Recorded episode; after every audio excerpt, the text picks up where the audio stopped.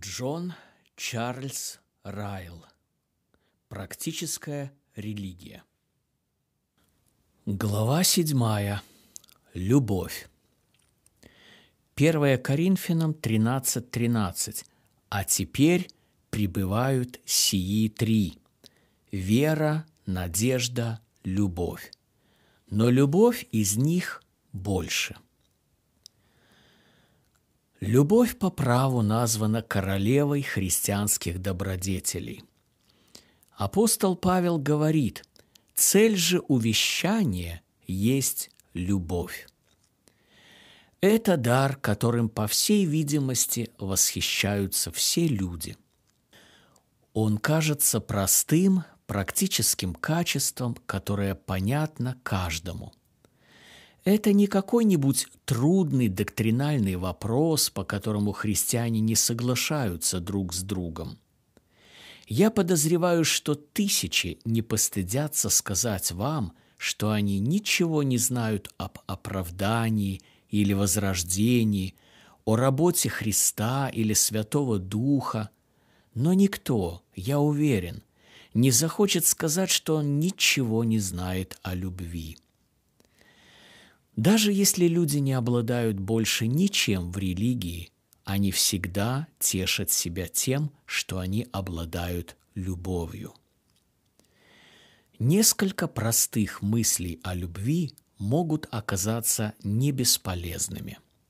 Повсеместно о ней ходят ложные понятия, которые необходимо развеять, в отношении нее существуют ошибки, которые требуется исправить.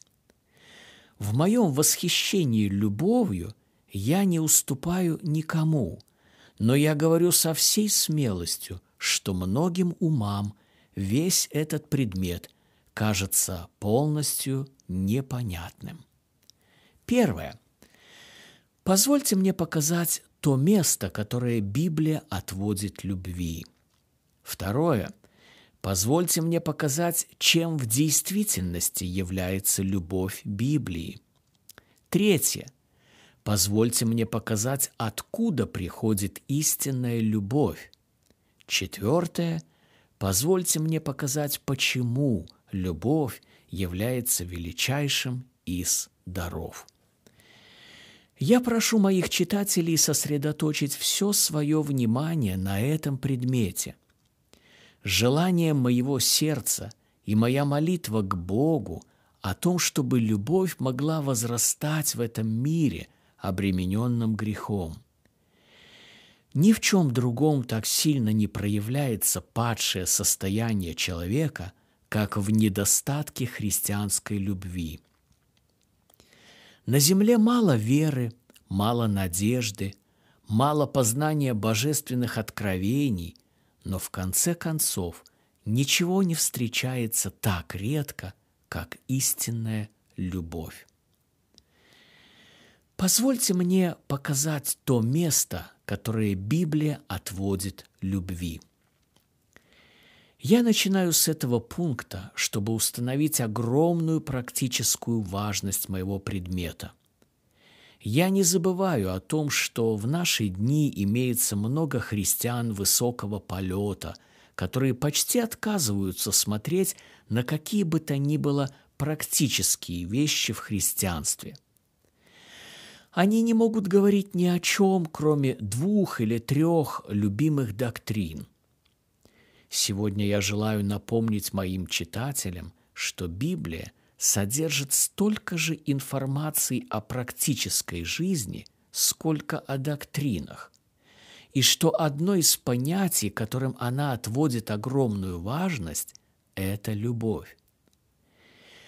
Я обращаюсь к Новому Завету и прошу читателей понаблюдать за тем, что он говорит о любви. Во всех религиозных исследованиях – нет ничего лучше, чем предоставить Писанию говорить за себя.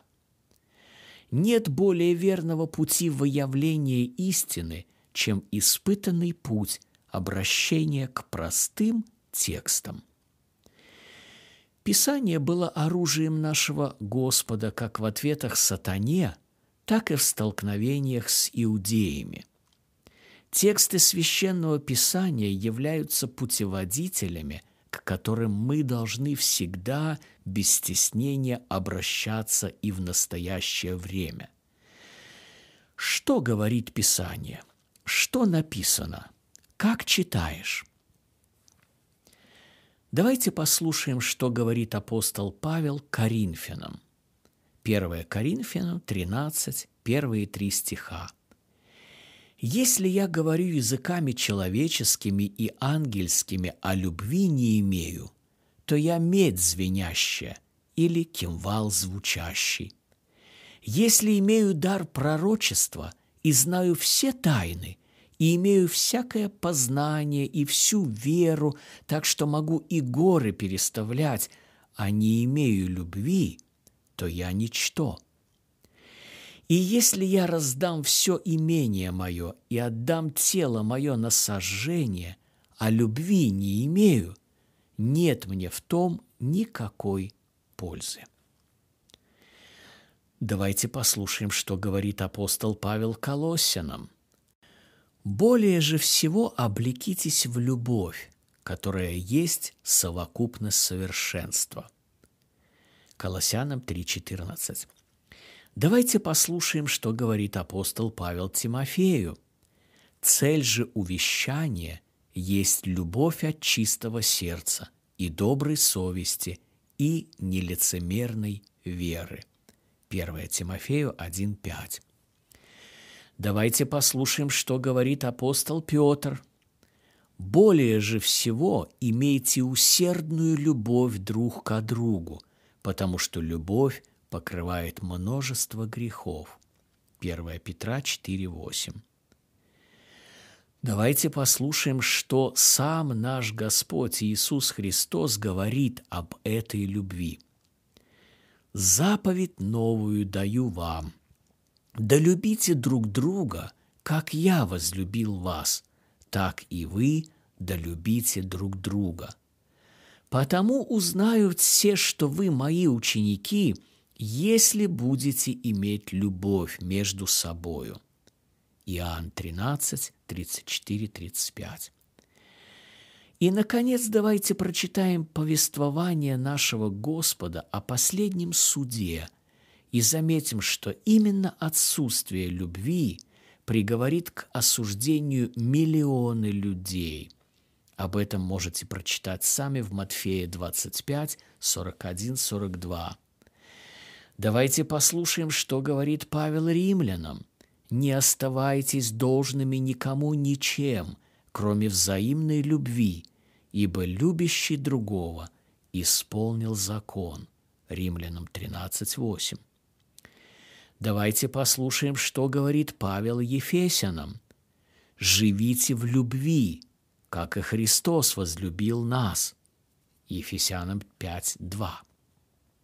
Давайте послушаем, что говорит Иоанн. «Возлюбленные, будем любить друг друга, потому что любовь от Бога, и всякий любящий рожден от Бога и знает Бога. Кто не любит – тот не познал Бога, потому что Бог есть любовь. 1 Иоанна 4, 7, 8. Я не стану комментировать эти тексты. Я считаю лучшим положить их перед моими читателями в их неприкрытой простоте и позволить им говорить самим за себя. Если кто-нибудь расположен посчитать предмет этого раздела вопросом небольшой важности, я лишь прошу его взглянуть на эти тексты и подумать еще раз.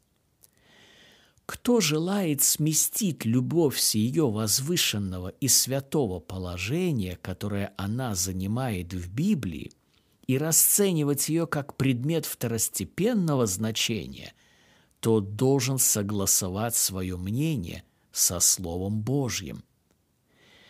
Конечно, я не буду тратить времени на споры с ним. По моему мнению, очевидность этих текстов кажется ясной, простой и неопровержимой. Эти тексты демонстрируют огромную важность любви как одного из качеств, сопутствующих спасению. Они доказывают, что любовь имеет право требовать к себе самого серьезного внимания всех, кто называет себя христианами, и что те, которые относятся с презрением к этому предмету, этим самым лишь обнаруживают свое незнание Писания. Позвольте мне показать, чем в действительности является библейская любовь. Я считаю, что весьма важно иметь ясный взгляд на этот вопрос. Именно в этом месте начинаются ошибки в отношении любви. Только из-за неполного знания Писания тысячи людей обманывают сами себя, думая, что они имеют любовь, в то время как они ее не имеют. Их любовь это не та любовь, которая описана в Библии. Первое. Любовь Библии не состоит в даяниях бедным. Предполагать это – полное заблуждение. Ведь апостол Павел понятно говорит нам, что человек может раздать все имение свое, но не иметь любви. Но в том, что любящий человек будет помнить нищих, не может быть никакого сомнения. Галатам 2.10 прочитайте. Я ни на мгновение не отрицаю, что он будет делать все, что сможет, чтобы помогать им, выручать их, облегчать их бремя. Все, что я хочу сказать, это то, что это не составляет любовь. Можно легко растратить состояние, раздавая деньги, обеды, хлеб, уголь, одеяло и одежду, и при всем этом быть полностью лишенным библейской любви. Второе. Библейская любовь не состоит в том, чтобы никогда не порицать поведение кого-либо – это еще одно распространенное заблуждение. Тысячи людей гордятся тем, что они никогда не осуждают других и не указывают на их неправоту, что бы те ни делали. Они превращают принцип «Господа не судите» в оправдание того, что они не имеют вообще никакого неблагоприятного мнения о ком-либо. Они искажают его запрет скоропалительного и придирчивого осуждения, выставляя его как запрет любого суда. Возможно, ваш сосед пьяница, лжец, нарушитель Господнего дня или распутник – не беда. Вам говорят, если вы будете указывать на то, что он что-то неправильно делает, то у вас не будет любви. Вы должны верить, что у него доброе сердце и душа. Такое представление о любви, к сожалению, очень распространено. Но оно приносит большой вред. Набрасывать покрывало на грех, отказываться называть вещи своими именами – говорить о том, что сердце человека доброе, в то время как его жизнь полна нечестия, закрывать глаза на беззаконие и говорить приятные слова об аморальности – не это библейская любовь. Третье. Библейская любовь не состоит в том, чтобы никогда не осуждать религиозные взгляды кого-либо – это еще одно серьезное и растущее заблуждение. Многие люди гордятся тем, что они никогда не объявят заблуждающимся другого человека, каких бы взглядов он ни придерживался. Безусловно, ваш ближний может быть арианином, сацинианином, римским католиком, мормоном – деистом, скептиком, простым формалистом или полным антиномианистом. Но любовь многих скажет, что вы не имеете права считать его неправым. Если он искренен, то неблагосклонно думать о его духовном состоянии. Это не любовно. Избавьте меня навсегда от такой любви. В таком случае апостолы неправильно поступали, когда пошли проповедовать язычникам. В таком случае нет никакой необходимости в миссиях. В таком случае нам лучше закрыть наши Библии и запереть двери наших церквей. Все правы, и никто не ошибается. Все пойдут на небеса, и никто не попадет в ад. Такая любовь – это чудовищная карикатура.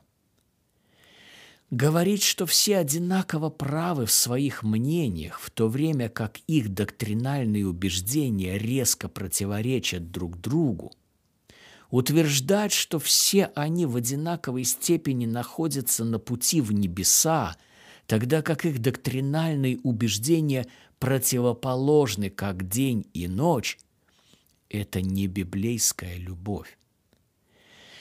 Такая любовь является оскорблением Библии и рассуждает так, как если бы Бог не оставил нам никакого письменного критерия истинности. Такая любовь смешивает все наши представления о небесах и наполняет их нестройной и негармоничной толпой. Истинная любовь не считает, что все правы в доктринальных взглядах. Истинная любовь взывает «не всякому духу верьте», но испытывайте духов, от Бога ли они, потому что много лжепророков появилось в мире. Кто приходит к вам и не приносит всего учения, того не принимайте в дом и не приветствуйте его. Это 1 Иоанна 4.1 и 2 Иоанна 1.10. На этом я ухожу от негативной стороны вопроса – я остановился на ней довольно подробно из-за характера времени, в которое мы живем, и из-за странных представлений, которые широко распространены. А теперь позвольте мне обратиться к позитивной стороне. После того, как я показал, чем любовь не является, позвольте мне показать, чем она является – Эту любовь апостол Павел помещает на первом месте в списке плода, который Дух производит в сердце верующего. Плод же Духа – любовь. Галатам 5.22. Ее первое свойство, первое свойство – это любовь к Богу, такая, какую имел Адам до грехопадения – тот, кто имеет любовь, желает любить Бога всем сердцем, душой, крепостью и разумением. Ее второе свойство – это любовь к человеку. Тот, кто имеет любовь, желает любить ближнего, как самого себя. Действительно, именно с этой точки зрения слово «любовь» рассматривается в Писании с наибольшим вниманием. Когда я говорю о верующем, который имеет любовь в своем сердце, я имею в виду, что он имеет любовь и к Богу, и к человеку. Когда я говорю о верующем, имеющем жертвенную любовь, я в особенности имею в виду, что он имеет любовь к человеку. Любовь Библии проявляется в делах верующего. Она сделает его готовым творить добрые дела каждому человеку в пределах его досягаемости, причем как для его тела, так и для его души. Она не позволит ему довольствоваться лишь нежными словами и благими намерениями. Она сделает его старательным в совершении всего того, что находится в его силах, чтобы смягчить горе и умножить счастье других. Как и его господин, он будет больше заботиться о том, чтобы послужить, нежели о том, чтобы ему служили. И он не будет ничего ожидать в ответ. Подобно одному великому апостолу своего господина, он будет охотно и сдерживать свое и истощать себя ради других, даже если они будут отвечать ему ненавистью, а не любовью. Истинная любовь не желает платы. Ее труд – это и есть ее награда. Библейская любовь проявляется в готовности верующего сносить зло так же, как и делать добро. Она сделает его терпеливым к провокациям, прощающим оскорбления, кротким в ответ на несправедливые нападки, молчаливым в ответ на злословие. Она сделает его способным переносить многое и быть сдержанным ко многому, мириться со многим и прощать многое, часто покоряться кому-то и часто отвергать себя. И все это ради поддержания мира. Она заставит его укращать свой нрав и сдерживать свой язык. Истинная любовь не будет постоянно спрашивать, каковы мои права, заслуживаю ли я того, как со мною поступают. Но скорее истинная любовь будет спрашивать, как я могу лучше всего послужить поддержанию мира, как я могу сделать то, что лучше всего наставит других. Любовь Библии проявится в общем настроении, и поведении верующего. Она сделает его добрым, неэгоистичным, добродушным, уравновешенным и внимательным к другим. Она сделает его благородным, приветливым и обходительным во всех повседневных взаимоотношениях в своей личной жизни, заботящимся об удобстве других, чутким к чувствам других, а также сильнее желающим дарить радость, чем получать. Истинная любовь никогда не завидует другим, когда они процветают, и не злорадствует в бедах других, когда у них несчастье. Во все времена она будет верить и надеяться – и стараться истолковывать все дела других в благом свете. И даже в самой худшей ситуации она будет полна жалости, милосердия и сострадания. Хотим ли мы знать, где можно найти истинный образец подобной любви? Нам нужно лишь взглянуть на жизнь нашего Господа Иисуса Христа – описанную в Евангелиях, и мы увидим совершенный пример этой любви. Любовь сияла во всех его деяниях. Его жизнь каждый день была непрестанным творением добра. Любовь сияла во всем его поведении. Его постоянно ненавидели, преследовали, злословили, выставляли в ложном свете – но он терпеливо сносил все это. Ни одного злого слова не слетело с его уст. Никакого следа раздражения ни разу не появилось в его поведении. 1 Петра 2.23 написано «Будучи злословим, он не злословил взаимно, страдая, не угрожал». Любовь сияла во всех его манерах – и его силе духа. С его уст не сходил закон благости. среди слабых и несведущих учеников, среди больных и скорбящих, нуждающихся в помощи и облегчении, среди мытарей и грешников, среди фарисеев и саддукеев он всегда оставался самим собой, добрым и терпеливым ко всем. Тем не менее, будем помнить об этом. Наш благословенный Господин никогда не льстил грешникам и не смотрел на грех сквозь пальцы. Он никогда не избегал разоблачения греховности и ее показа в истинном свете или порицания в адрес тех, которые упорствуют в грехах.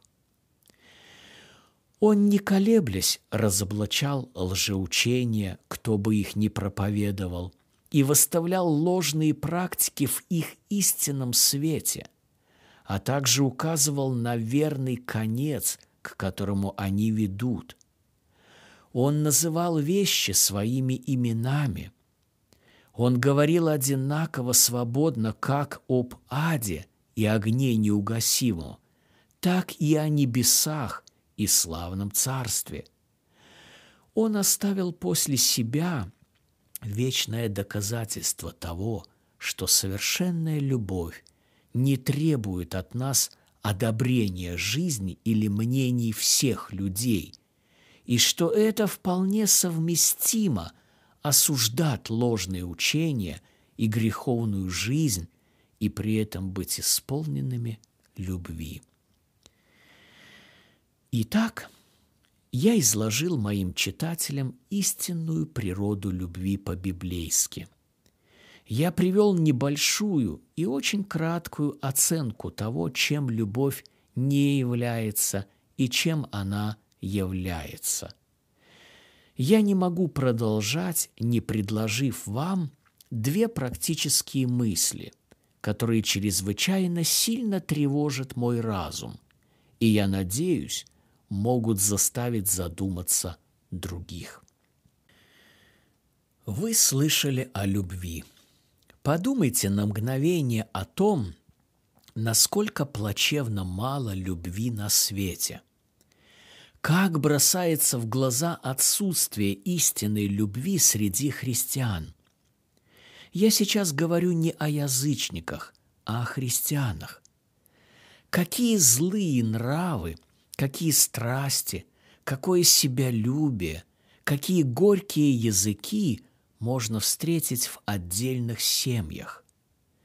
Какие раздоры, какие перебранки, какая недоброжелательность, какая злоба, какая месть, какая зависть наблюдается между ближними и посетителями одного прихода церкви – Сколько ревности и разногласий между англиканцами и диссентерами, кальвинистами и армянианами, членами высокой церкви и членами низкой церкви.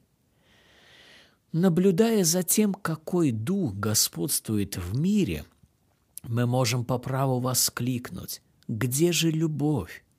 Где же Дух Христов? Неудивительно, что дело Христова стоит неподвижно, и неверие процветает, если человеческим сердцам так мало знакома любовь. Несомненно, мы можем задать справедливый вопрос. Когда придет Сын Человеческий, то найдет ли любовь на земле?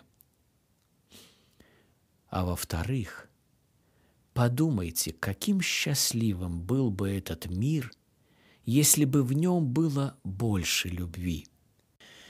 Именно отсутствие любви является причиной половины несчастий, которые случаются на земле. Болезнь, смерть и бедность вызывают не более половины страданий.